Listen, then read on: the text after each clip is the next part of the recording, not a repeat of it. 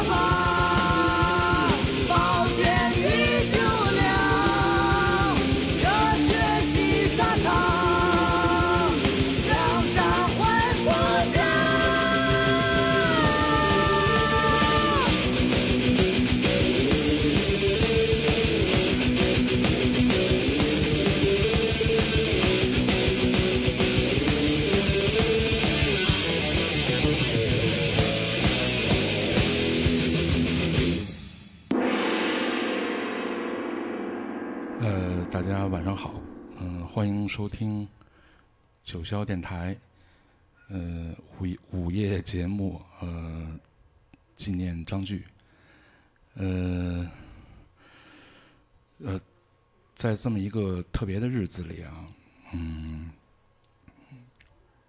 我是一直非常呃对这个逝去的优秀的贝斯手，嗯，有有一种特别的情怀，嗯，所以今天呢也是很激动，嗯，然后呢，我特意请到了两位嘉宾，呃，一位是呃九霄电台呃时代晚上的主播 DJ，呃，还有一个是呃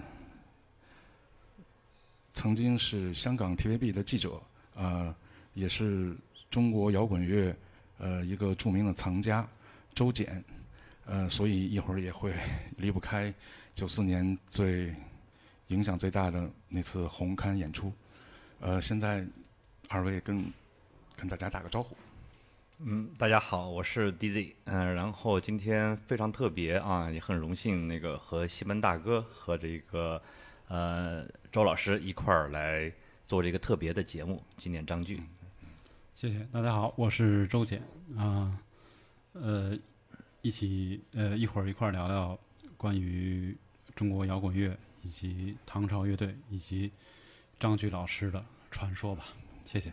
对，呃，首先我先呃把有一些呃呃具体的问题先先抛出来啊，先说先说一下，嗯，呃，张炬本人对我的影响力非常大，嗯，呃，源于是我呃在九五年五月份，呃，因为一些特殊的原因，我去了他的葬礼，嗯，嗯。他当时是在是在呃九五年的五月十一号，嗯，在北京紫竹桥由南向北，呃的方向盘桥西向东拐弯的地方，驾驶摩托与呃与呃与货车发生事故，啊，一个鲜活的生命就就离开我们。嗯，呃，当时我是在新街口一带。嗯，我认识一大哥，呃，大哥呢，呃，是赵年的一个发小，呃，也就在出事的当天，呃，出事的第二天，那个这大哥就跟我说了，说这个张炬出事故了，呃，所以我，呃，我是也告诉我葬礼的时间，所以那次我去了，呃，对我的影响之大，啊，那会儿我岁数不大。嗯，我随着那个呃走到八宝山嘛，随着一地的那个纸钱儿，走到一个小院子，院子里全是那会儿北京城很少见的玩摇滚的，反正做音乐的这些，全是什么脸上全是各种环儿的大长头发，呃，很多人，我当时还很纳闷，我觉得嗯，为什么会会如此兴师动众啊？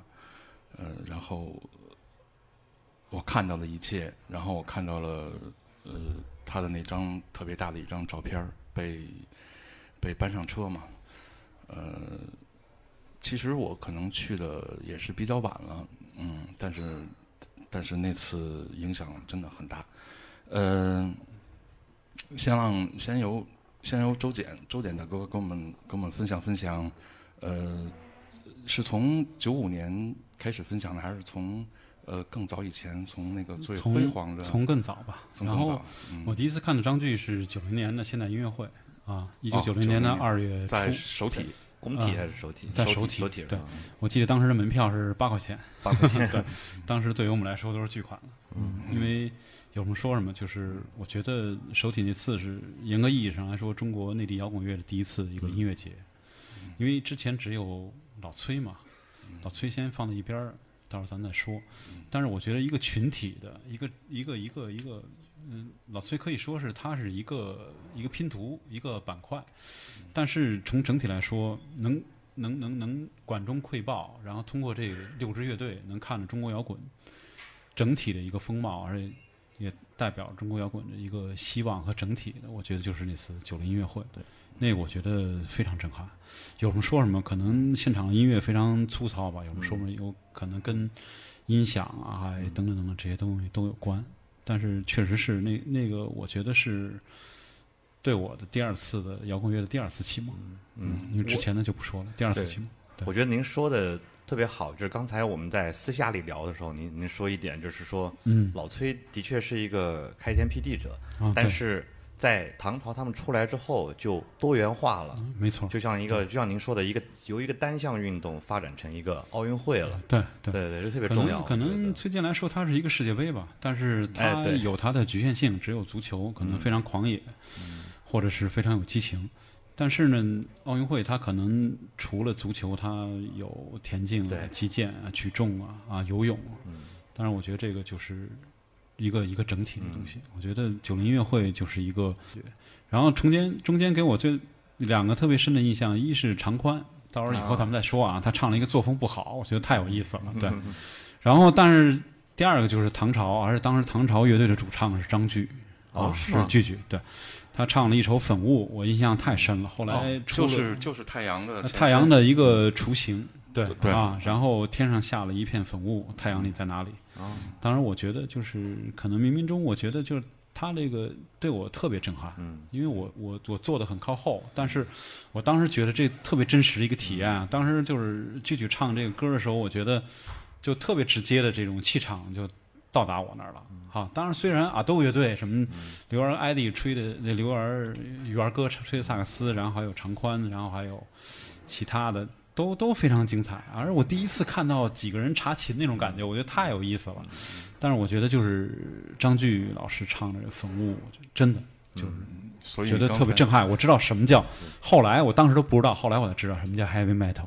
对 所以刚才节目开始直接是张炬的一首传说，对对，这是三十一年前的事儿了，是吧？对，一九九零年二月，啊呃，我觉得大年初几我忘了，初二还是初对，嗯呃，周简参加过九零的现代音乐会，我觉得这也是很难得的啊，对对非常珍贵的体验。对，嗯嗯，然后呃，说关于演出，其实我是呃，我是比较靠后啊，我是九二年在工体，呃，看的是呃唐朝的一个现场，但是也是一个拼盘儿，呃，当时是唐朝跟呃黑豹，黑呃，但是黑豹那会儿已经是是栾树了。啊，唐朝跟呃唐朝黑豹还有王迪，嗯，啊，这个我记得特别清楚，因为王迪唱的是玩的就就是心心跳，对，然后因为我那会儿才十几岁啊，但是我我带了一个二十多岁的一个女孩一块儿去看的，那女孩说，王迪唱歌就是抱着抱着话筒全场跑，嗯，人家都知道，但是我那会儿小，并不太知道，但是我看到她那个像爆破筒一样。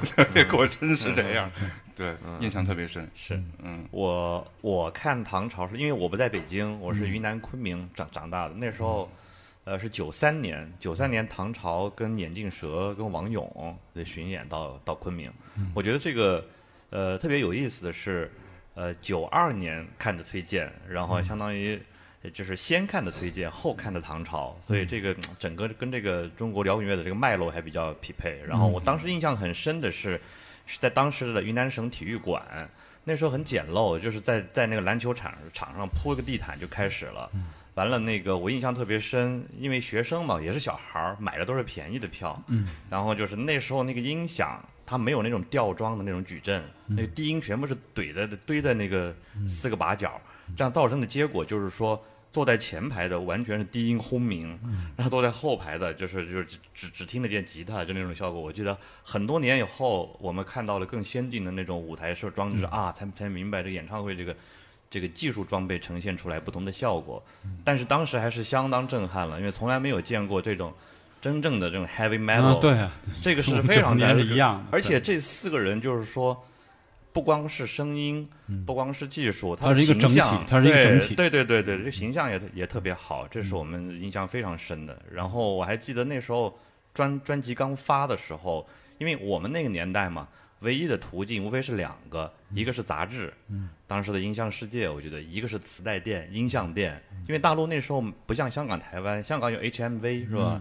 也然后台湾有那个 Tower Records，都是跟国际接轨的，我们没有这些渠道，我们唯一就是看那个。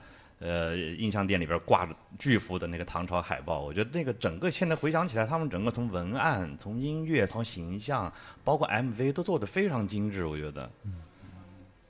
嗯，非常整体，对对对对，呃，还有其实呃，周简可以聊一下那个你看的那个唐朝，我可能我我 live 现场看的比较多，对稍微多一些。有一个是我记得是那个张炬把琴扔起来的那个，哎呀，这那个太太难忘了。那个是一九九二年的十二月，因为配合他们的发片嘛，嗯当时唐朝乐队在呃北京体育大学，在圆明园那儿，啊嗯，有一个专场，然后开场他暖场的还是指南针乐队，我印象特别深。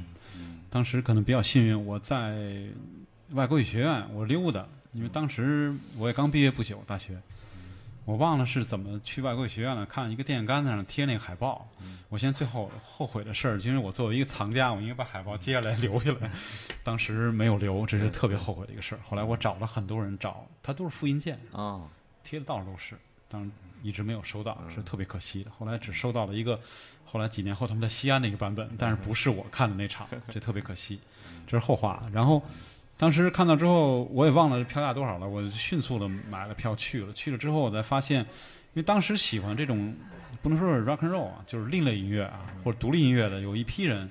那时候九九十年代初，很多的 party 中我们也参加了，也能看见的，所以看到很多熟面孔。嗯那时候也没有微信啊什么等等的，但是一看这孙子也来了，对，然后结果就在体育大学，他可能是也是我记得是也是在体育大学的一个体育馆中间搭了一个台，是三面台，有一面可能我记得是音箱，所以那个效果还是不错，啊。我觉得比九零年要强太多了。啊。因为还是唐朝，基本属于唐朝专场，然后大家都特别群情激愤。我就是忘了，就是这个唱片应该已经出了，或者大家已经听到了，所以得听到他们的 live 现场是什么样，应该是他们已经出来，嗯。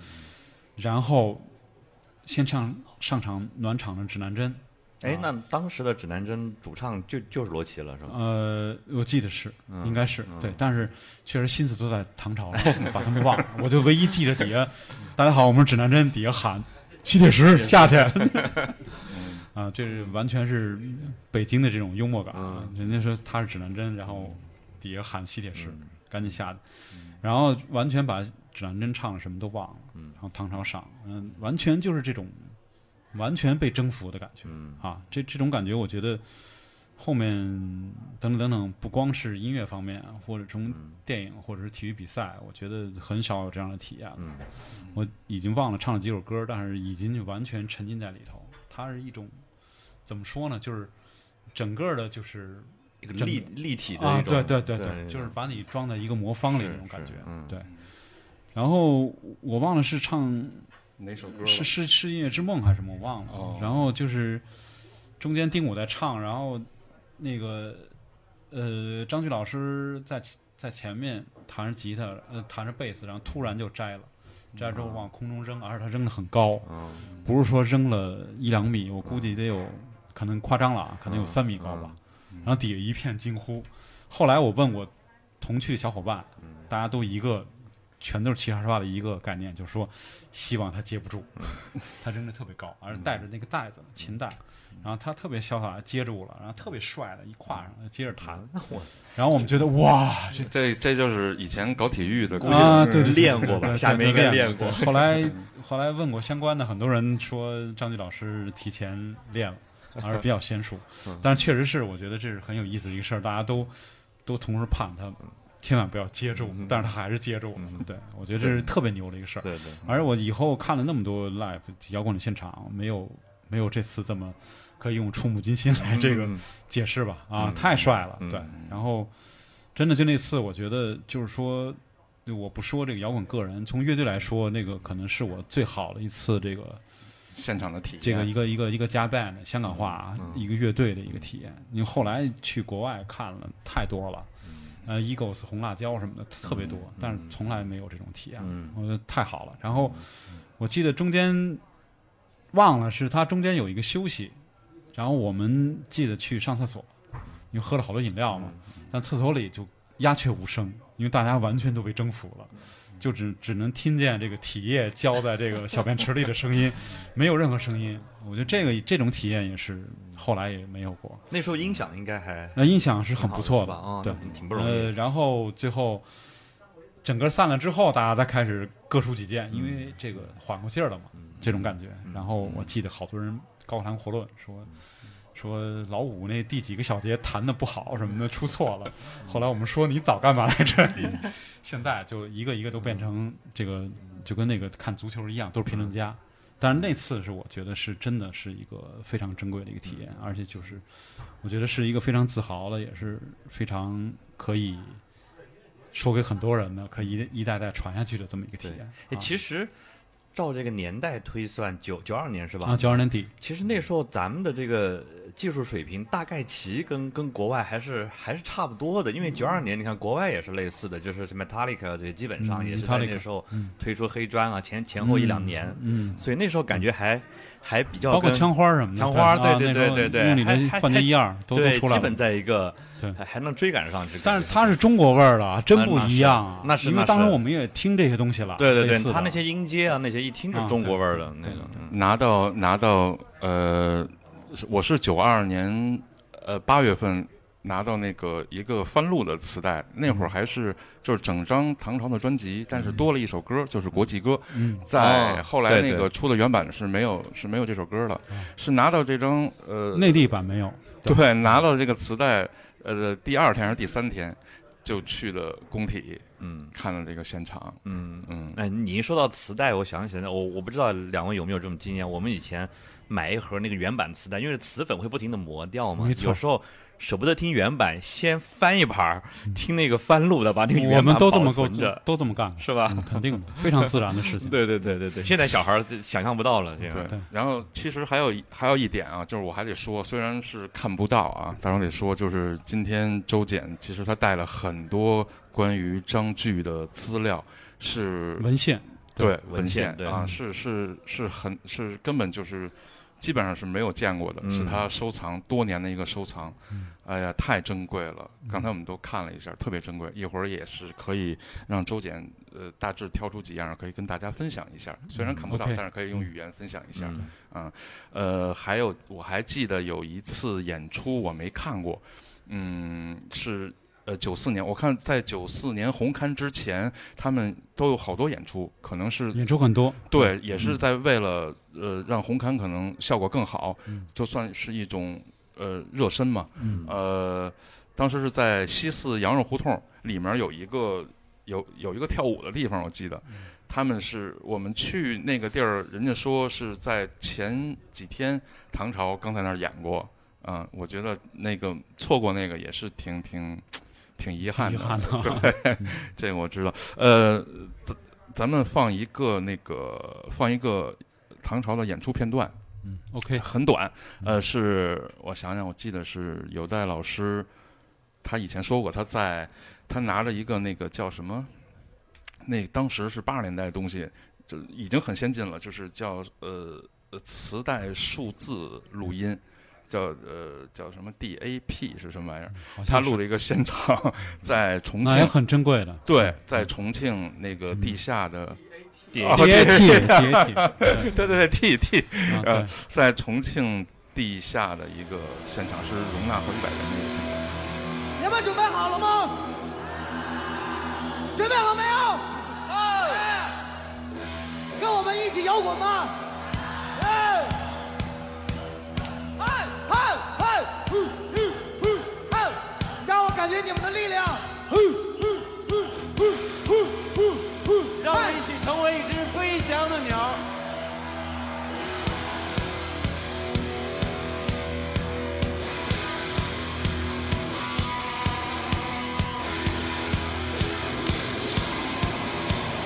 所有的人，让我看看你们所有的手。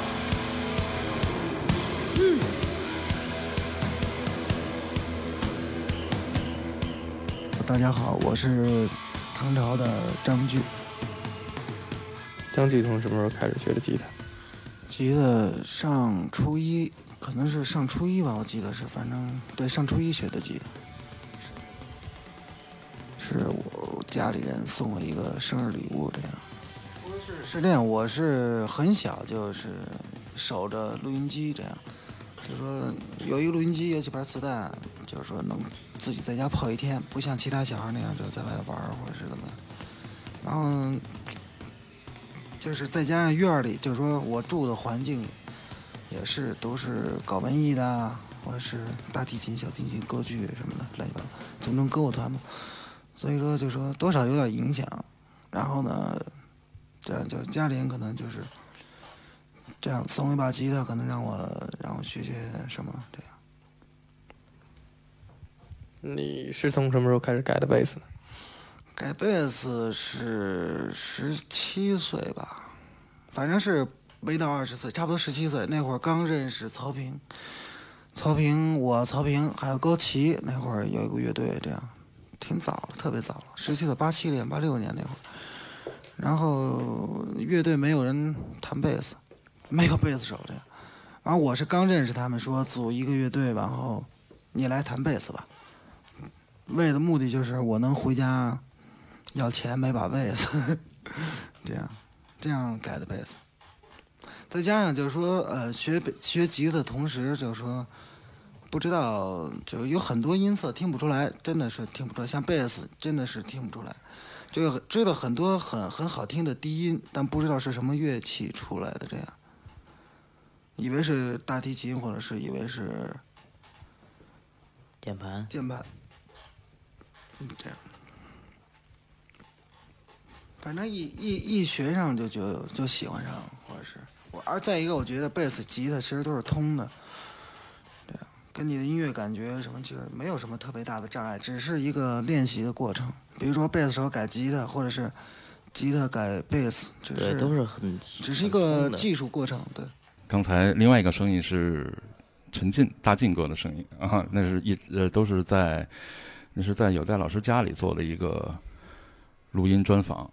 嗯，好像是那会儿是要做那个人人可以弹吉他那个节目，对，啊，我记得，嗯，而且我发现每次听张炬录音，还有他的一些生前的影像资料，他老是说着说着，然后自己就乐了，你知道吗？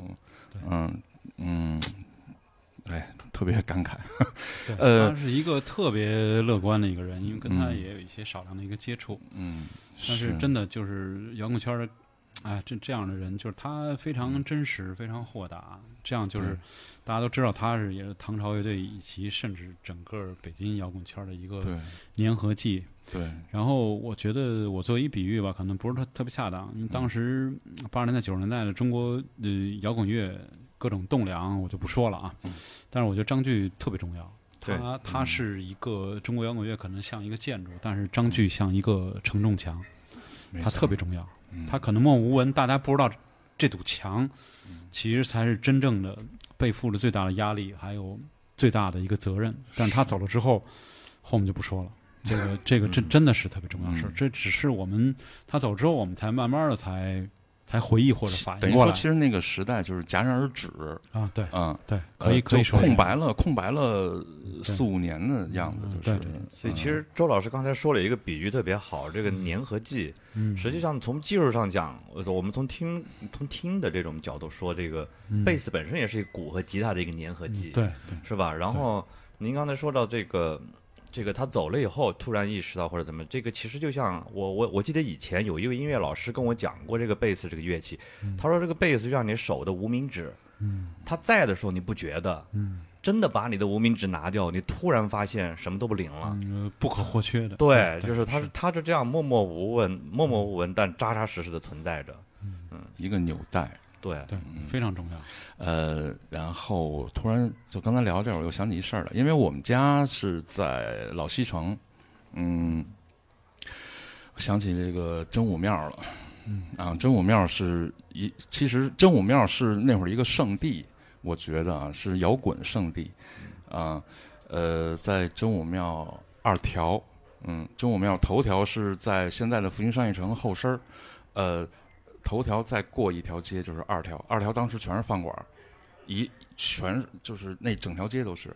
然后那会儿是很多很多的乐手都是在那儿，包括唐朝、嗯张炬他们啊，呃也是当时是有一个景嘛，现在都可以说作为打卡圣地，就是。满地的啤酒盖、啤酒瓶都镶在了镶在了那个柏油路上了，啊！但是那也那个好像那更早，那是八十年代，呃，中靠后一点儿，嗯，因为因为挨着也是紧挨着那个北京广播电台，包括北广的宿舍，反正都孙国义老师等等太多了，啊包括老狼太多了。对啊，对对对对，都就都在那儿。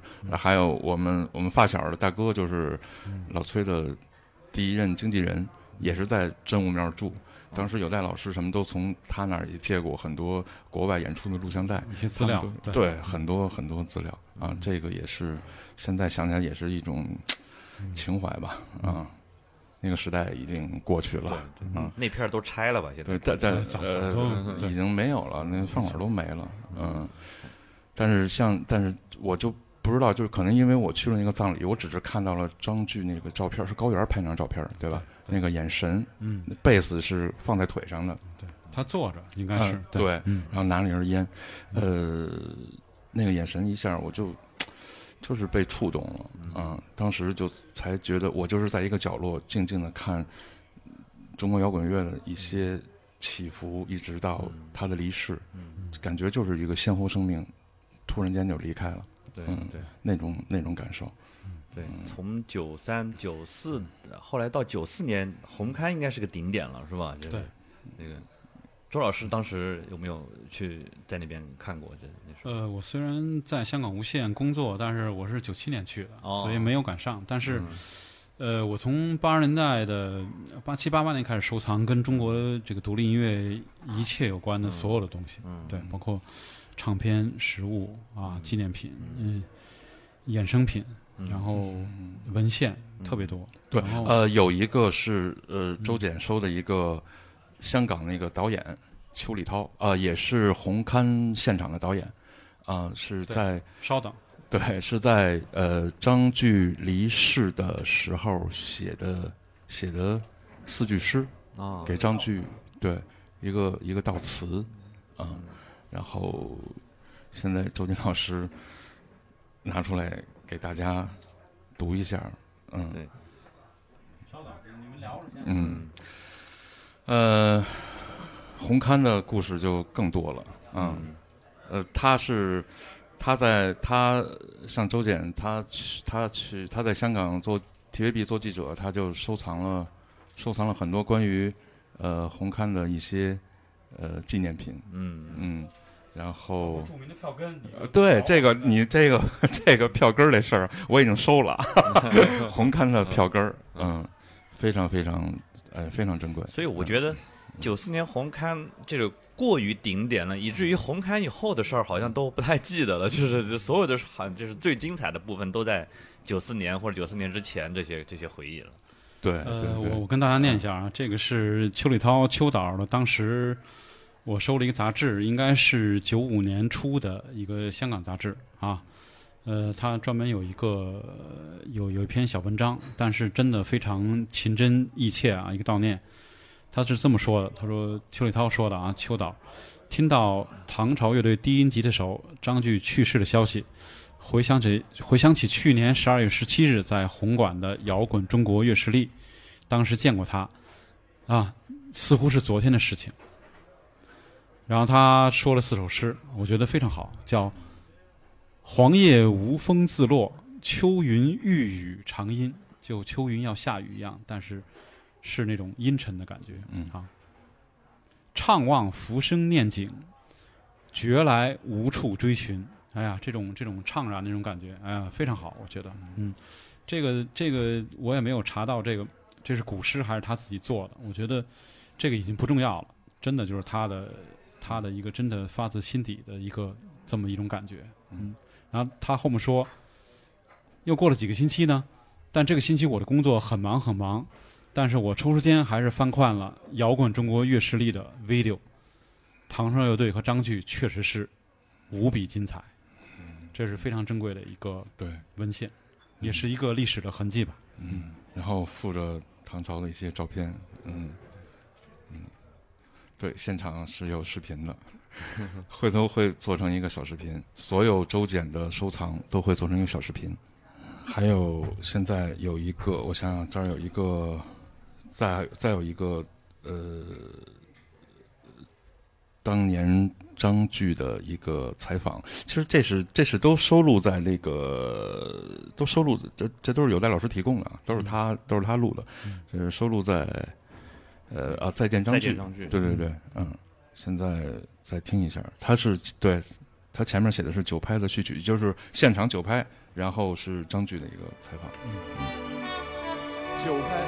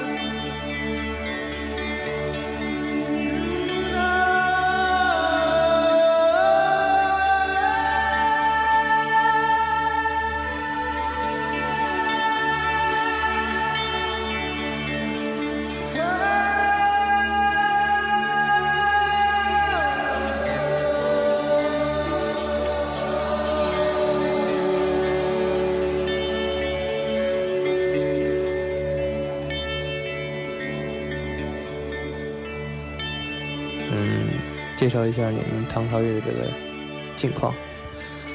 最近呢，怎么说呢？九四年基本上一直等到下半年才有一些演出活动，这样去了一趟，嗯，去了一趟日本，在日本待了十四天嘛，演出了几次，演出了两三场，两场两场这样。然后差不多是九月七九九月份的事情，然后。同时又到香港做了一个演出，这样，等于是也是九月份，然后九月份，然后十呃一月份吧，是一月份吧，呃十二月份又去了一次香港，在红磡体育场做了一次，然后很多朋友问哈，就是说你们这么长时间，就是为什么第二张专辑还不出来？这样，因为我们怎么说呢？我们乐队不是一个很高产这样。就是说，能马上就能适应这种这种这种，就是说，大家需要喜欢我们的歌，然后我马上就会给大家写什么样？还是就是说，就是说自己的生活经历什么的总结吧。然后也不想就是说对不起大家这样，或者是最重要的是不想对不起自己这样。所以说最近呢，可能因为我们五月份就今年九五年五月份。可能就要进棚，进棚就完成第二章。现在音乐已经都写完，这样跟第一章呢，就是说不好说。反正因为我自己在自己也没有听过我们现在的，就是说以前没有跟我们类似的音乐，所以说我不好说是什么风格。这样，但我想大家会喜欢的。呃，这是这应该是。九五年四月份的一个录音，也就是过了对过了半个多月吧，应该是，然后就就就出就出事故了。呃呃，刚才那段录音有一个有一个小小细节忘说了，就是最早呃最早张炬说他最早跟那个跟曹平跟高旗做了一个乐队，那个乐队。周坚老师知道那个乐队叫什么？你跟我们说说。对，那个嗯，也是很有意思的一个事儿。当时因为呃，这个曹氏兄弟啊，咱们未来再慢慢说啊。这个中国摇滚的几对特别著名的兄弟，嗯嗯秦琪、秦勇啊，嗯，啊，对，有几个兄弟，曹斌、曹军什么的。嗯因为那个弟弟曹军做了一个乐队叫呼吸啊，也是当时也也比较红，嗯，魏华他们。对。然后呢，哥哥有点儿稍微的，也是打擂台那种感觉，就是弟弟做了一个呼吸。嗯，这个我说的不够准确，因为当时弟弟做的不是呼吸，做的是 Mayday 五月天。啊，这个五月天的话题，咱们以后专门开一个单元说啊。有何勇，啊，对，有秦勇，有张岭，等等等等，对，有蒋文华啊，华子哥，啊，然后他们做了一个 Mayday，那五月天嘛，嗯，这 Mayday 就不说了啊，这个这个这航空的 Mayday Mayday Mayday，对，就不说了啊，呼救的信号。然后后面九九十年代末，台湾有支乐队，呃，宝岛有支乐队，中国台湾也叫 Mayday，这个到时候咱们再啊，嗯、专门开一个单元说。然后当时弟弟曹军做了一个 Mayday，然后这哥哥就跟开玩笑或打在台上做了一个 Mayfly。这个 Mayday 五月天 Mayfly 直译其实就是浮游的意思，对，就是这种朝生暮去的这种生物。但是呢，怎么说呢，也挺辉煌的，虽然时间特别短，他是这种就是跟快进似的这生命，他做了一个乐队，然后这个乐队呃也也挺传奇的，然后嗯。曹平老师领衔，当然都是翻唱的乐队。然后嗯键盘手是臧天朔臧哥，哦，然后主音吉他手是严刚严老师，然后贝斯手就是张炬就是刚从家买把贝斯，啊，对对对对对。啊，这个这个这个 Mayfly，当时我还通过曹平老师还收藏了一些他们当时演出的一些照片，也是挺珍贵的。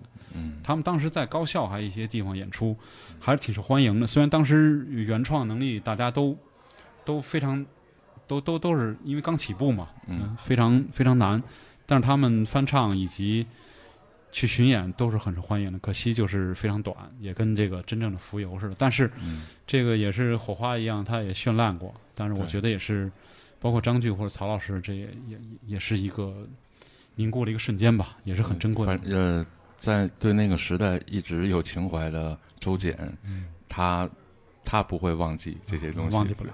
对，周周老师也的确赶上了最好的时代，我觉得中国摇滚乐最好的时代。因为那比较幸运。真是呃特别辉煌，我觉得对对在那儿，而而且北京的那会儿的文化背景也觉得就是底蕴特别深，没错，哎那种感觉太，因为我那会儿也在新街口嘛，嗯。我呃紧挨着百花儿，嗯，百花深处。对对啊，然后老会碰到那会儿什么李彤啊，就黑豹那吉他，呃，还有老哥王锡波，嗯，王新波，对，王老师，对对，那种呃，包括新街口周边的饭馆，反正那个那个那种东西是形容不出来的。是是是嗯是，然后，然后我觉得当时就说这个，其实咱们在聊天中也聊过，就是当时就是一个理想主义的一个特辉煌的一个尾声吧。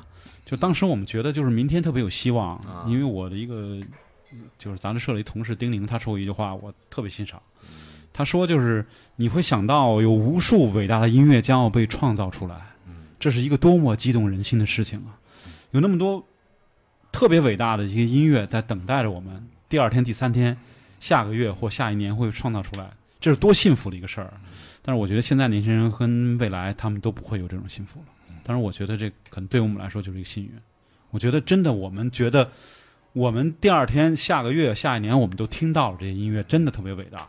而且真的就是，我觉得这这些精神食粮和精神上的这个东西，要要比那些其他的要珍因为贵。因为那个时代是既闭塞又又很又很呃自由的，我啊，觉得对，就很开放，对有非常多的可能性所以它。就造就那种环境，嗯嗯嗯，就好以以后是 我觉得是不会再有，就跟兰迪说的，那可能是中国内地的理想主义的，嗯。可能是最后的十年或者十五年。是也是也是那个时代造就了这些人，然后造就那种音乐环境，对对嗯其实从从八十年代末开始一直延续下来，包括其实电影也是，你看当时的什么呃好多那些整个的文艺都这样，对，包括那个时候括全出来了，包括戏剧、舞蹈，对。还有一些前卫艺术都是这样。对对。嗯呃，然后呃，周简再跟我们分享一下你当时参加的那个叫什么？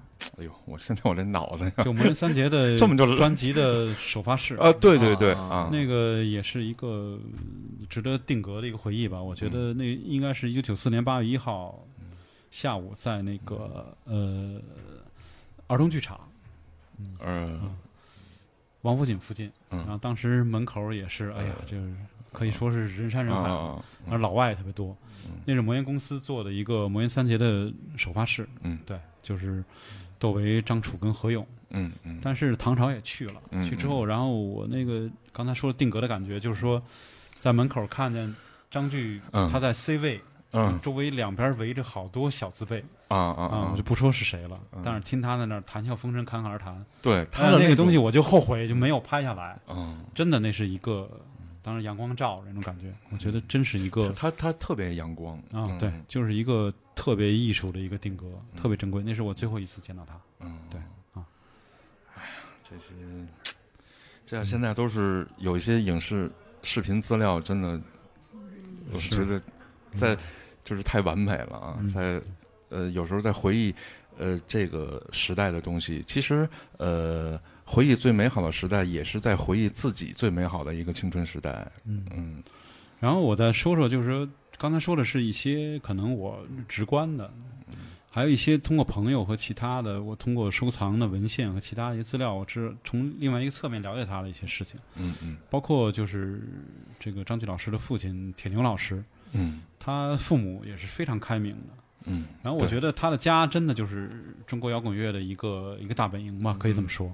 嗯，几乎百分之九十九人都在他家吃过饭啊，对。嗯然后太多人到北京，可能当时这个另类音乐发展吧，我觉得可能北京是一个希望嘛，嗯呃来这儿等等等等，包括好多流行的乐手，嗯包括杰哥、李杰什么的，嗯哦哦，都来北京之后，都都在张炬家吃过饭，太多了。对，摇滚乐的人民公社。啊，对，真真是，我觉得这个虽然我没有参与过，但是从从无数老炮儿跟这个哥哥姐姐从他们的口中就知道，真是就是我刚才说的，可能比喻比较恰当吧，就是嗯。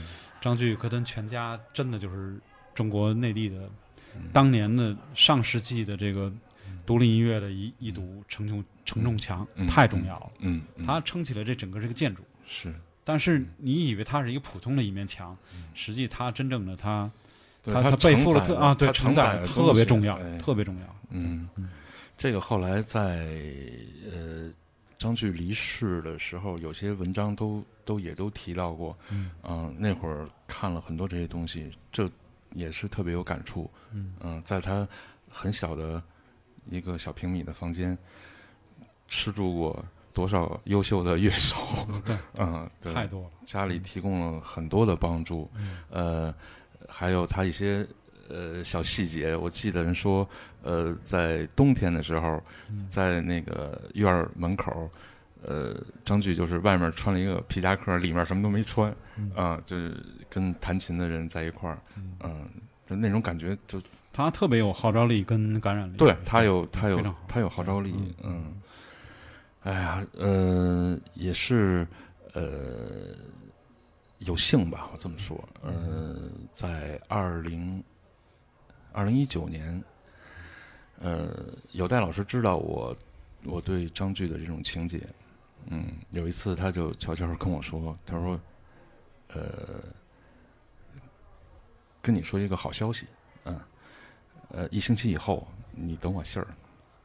这事儿这事儿我好像我没跟你们聊过哈，嗯，然后真的一星期以后，然后有代给我打电话说你在哪儿，准备好了，然后一块儿去张炬的家里。呃，然后我就特别兴奋，因为我记得我当时好像在挺早以前，我跟我跟有代老师说过，我说我特别想见到张炬的父母。嗯嗯，我也不知道，我现在有点回忆不起来，但是我说过这个话，我非常想见到父母。我想，我想看这个这多么优秀的父母培养出这么一个对对一个好孩子，摇滚英雄啊。呃，这样就去了。当时一块儿去的还有呃大靖哥陈进，呃江欣、嗯。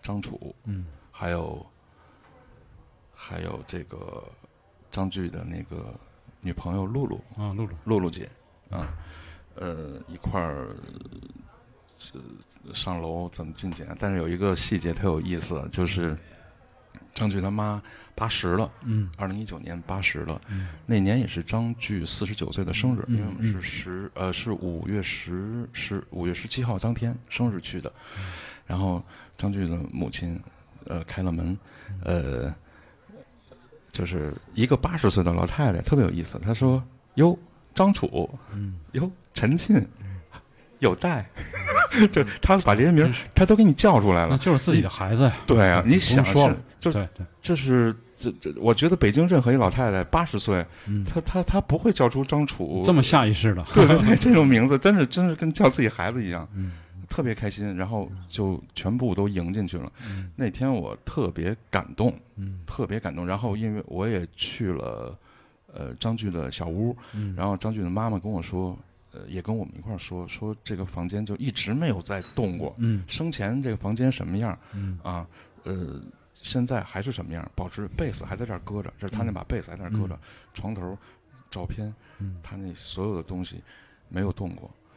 嗯、那天特别感动，然后我们几个人就在屋里一直也是静默了一段时间。嗯然后有一个细节是，我跟张楚我们俩站在那个张炬的那个大的照片跟前儿，嗯嗯我记得我跟张楚说，我说你可能不记得，但是我知道，呃，在张炬的葬礼上，我看着你把张炬的照片搬上那个车，嗯，然后呢一招手说走去去他们家去，嗯。然后就走。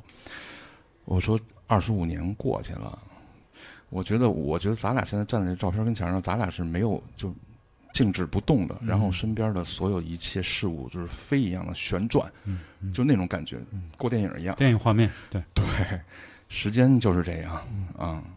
但是那天这些细节给我的印象太深了，嗯时间留下了美丽和一片狼藉。嗯对，没错，啊，这哎呀，栾叔这个礼物，哎天哪，嗯，呃呃，还现在呢，我要放一首歌，这歌也是我当时在新街口第一次。我什么都是这那个年代，那个最好年代，我是在新街口混的。我在新街口拿到了面孔面孔乐队的第一张专辑合集出来的，呃，然后呃是献给张炬摇滚斗士，因为张炬参与了呃里面的呃贝斯的录制，贝斯录制啊，尤其这首最重要的第一首，有有张炬还有欧哥的声音。啊，呃，现在听一下啊，我需要。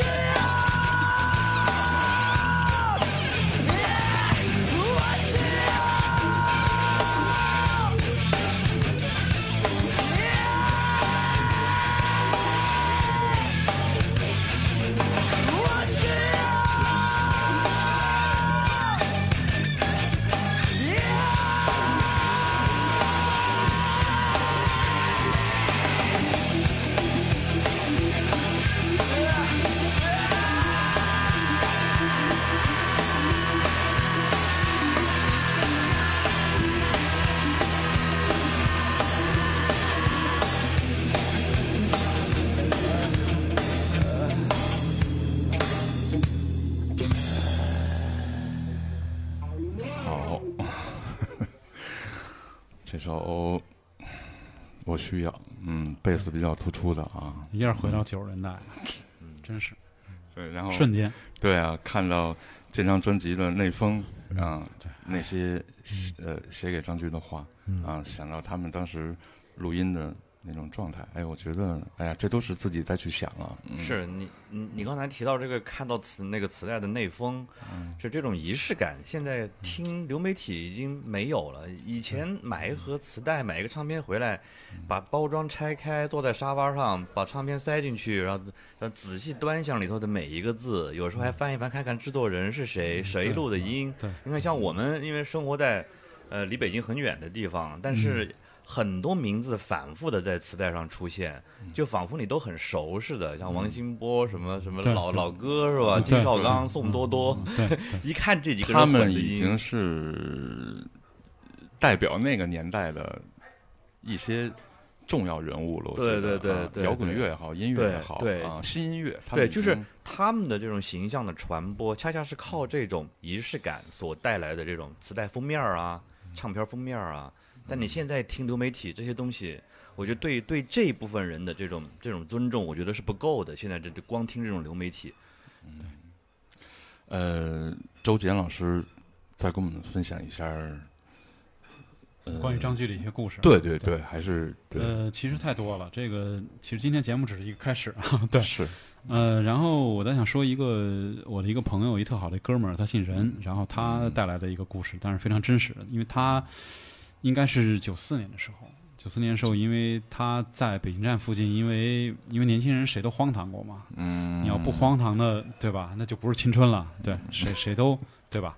然后他因为呃种种原因，因为打架等等，他就进了呃拘留所了。然后正好就这个也是冥冥中啊，他在拘留所里跟张炬在一起，张炬也因为 对啊，这个张炬老师因为也是一些种种原因和一些意外也在里头，可能也待了一个星期吧，也就对。但是他们在一起，然后通过我这哥们儿他的一些回忆跟语言，我觉得非常的精彩和鲜活啊。嗯然后他他居然说他可能在一起，因为我没进去过，我不知道他们是一个什么样的一个体态或者什么样的一个、一个一个一个一个构造啊。然后他在一起之后，然后因为张炬跟他们在一起，然后张炬大家都很沮丧，然后张炬就带头唱一些歌啊，流行歌曲，居然是流行的，也不再是传说什么等等的。然后大家都一块儿唱，能引得整个的可能都在一起的这些弟兄们都觉得特别的欢乐或者有希望。然后他们唱的都是，比如说爱上一个不回家的人，还有一些就港台一个流行歌曲，嗯，但是肯定是非常优美的，非常的，比如说比较阳光的，等等等的，对，嗯。还有一些可能童安格的和还谁谁陈淑桦的，对，然后让大家都特别快乐。结果结果这哥们儿出来之后就觉得特别难忘，然后这哥们儿知道唐朝，也知道，但是没想到这个张俊能以以这种身份、这种态度、这种方式，就是你这哥们儿就属于呃老人就对老人估计也听见了，就属于出来之后感觉自己获得新生的啊，没错，没错，唯一的那么一个人，对，对。嗯 就特别另类。就是从就刚才咱们一直说的，就是张炬，他真的是一个非常珍宝的这么一个人物啊嗯，包容性啊，对就是他不能说是活宝，但是他真的就能以他的这个这个特别的本质的快乐和这种这种积极的这种态度嗯。来影响特别多人，嗯，然后给人这种阳光和希望。嗯。这个是太难得了。我觉得中国摇滚乐这几十年，其实这历史，我旁边我作为一个旁观者吧，嗯。认识这么多人，但张炬是独一无二的，对，就是这种感觉。这个在尤其在那个那个时代，那个年代，对，就是说他作为唱摇滚的，因为那个时候我们过来人都知道，那个时候有一点点对立跟这个港台的这个东西，啊，对对对，是吧？我觉得他能够这么包容的去有这种表达，我觉得对对是很真是很不容易的，放在那个历史时期。对嗯对，说明他确实是心胸非常宽广，而且嗯就说他是一个非常的智慧的一个人。嗯，我我之前呃也听过那个呃有代老师跟欧哥的一个黑胶对谈，嗯，欧哥聊起他的老师张炬，对，啊、也说了好多特别有意思的故事，从霹雳舞到弹琴都是老师从霹雳少年啊啊，，对，对，真的也挺好的。嗯。呃，这是我看啊，我一因为在收起欧哥，我又是我 我又找到一首纪念纪念张炬的面孔乐队纪念张炬的一首歌，嗯也是我特别喜欢的一首歌。嗯，可能会有点燥，但是我其实不燥，挺好，挺好，燥点好。嗯嗯嗯，而且我真的很喜欢这首歌。嗯我很多人应该知道这首歌是什么。嗯。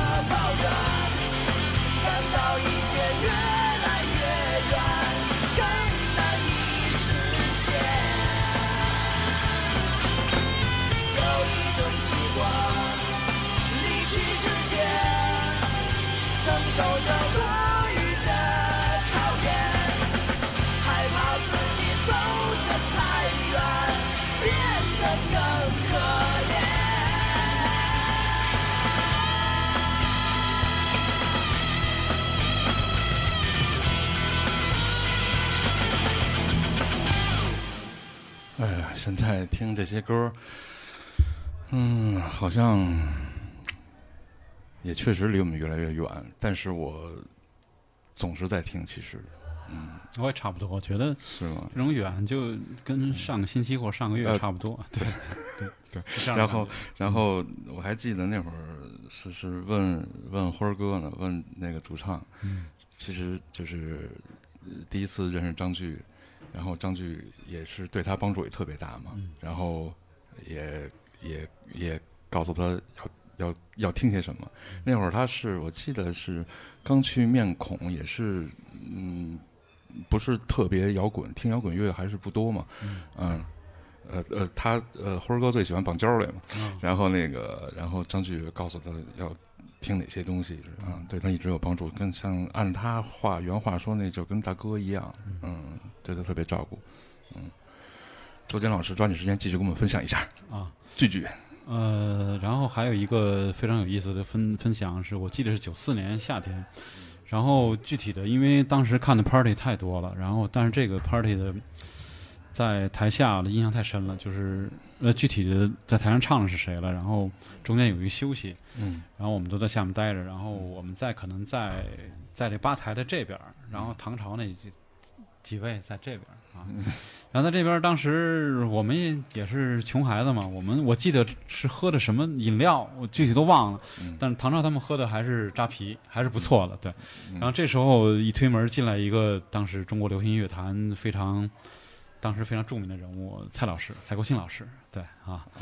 然后我们当时都很惊讶，因为蔡老师这么喜欢流行的，那么主流的，结果来参加这这么一个这个摇滚 party。结果蔡老师其实也是属于来采风或者怎么着的，对。然后进来了，今天他其实他跟唐朝他们都很熟，都认识。哦。然后因为就说远了啊，八六年让世界充满爱，当时蔡国庆跟丁武老师都都是百名歌星里的，他们肯定都认识啊。然后然后我记得当时台上还有人在唱歌，或者是在。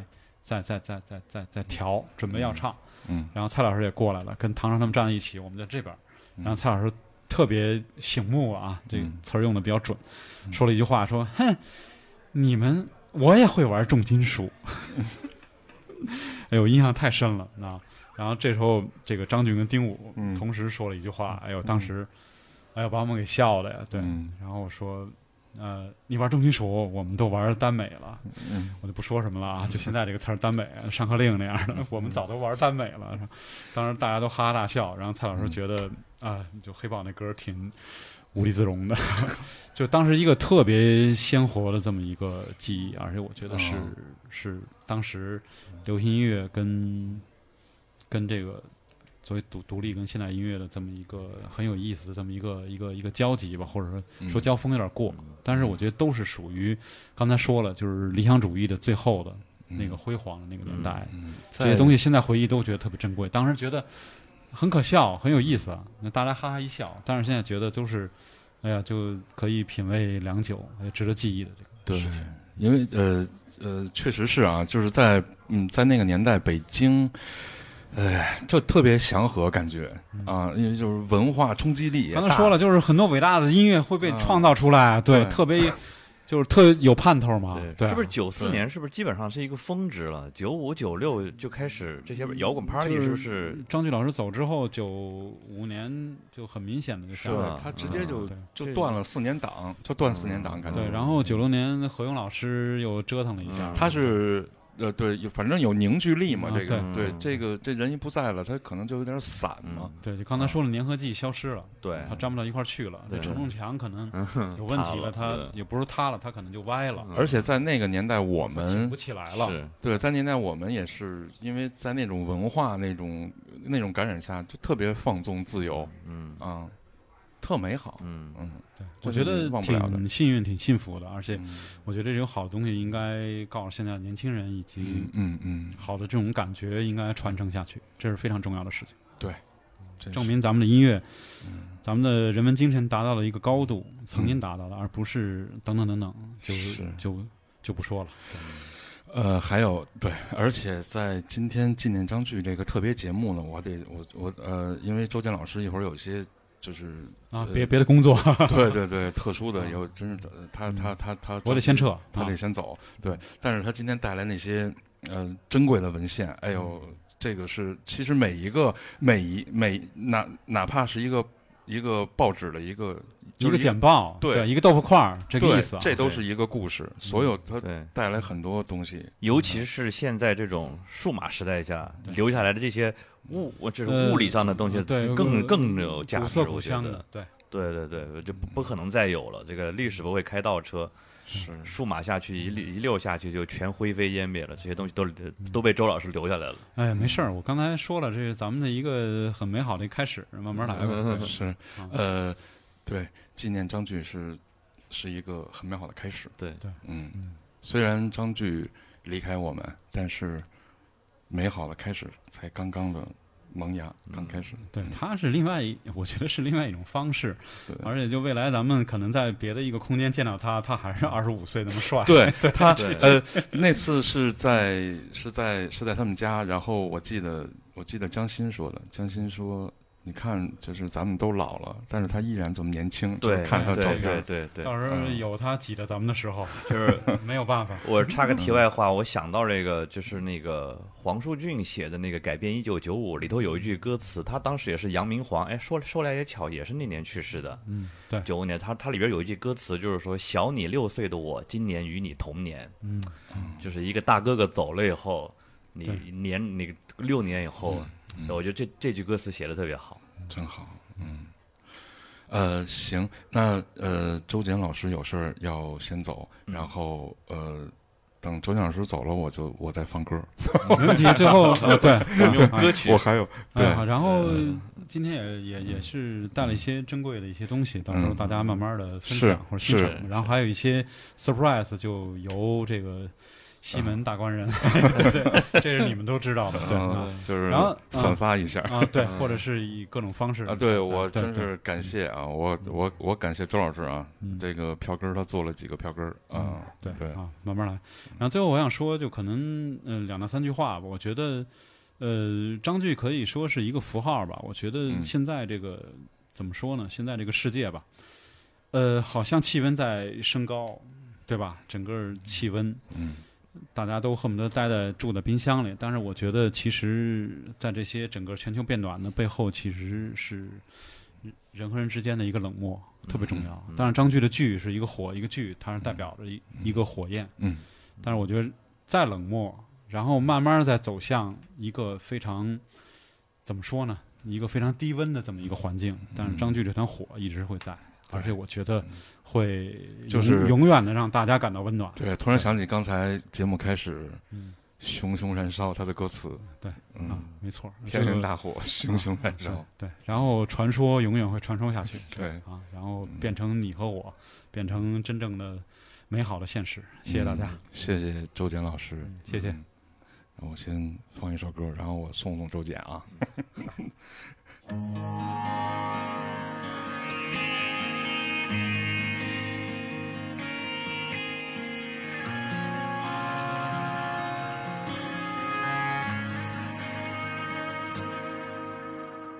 剩最后一曲，你先开口唱吧，不然都睡了，总要有一个人醒着，也不太好啊。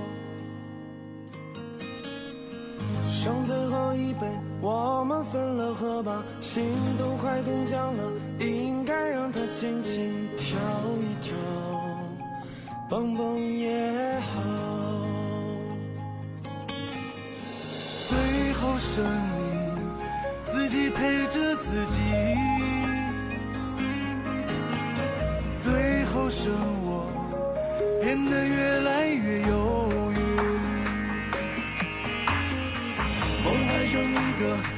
先做了再说。别等天亮后，脸色都那么的遗憾，又不好抱怨。等还剩一盏，你要你就点燃。若换堵枪眼，我就咬牙上前，用胸膛挡给你看。最后伤你一点也没脾气，最后剩我还想坚持到底。时间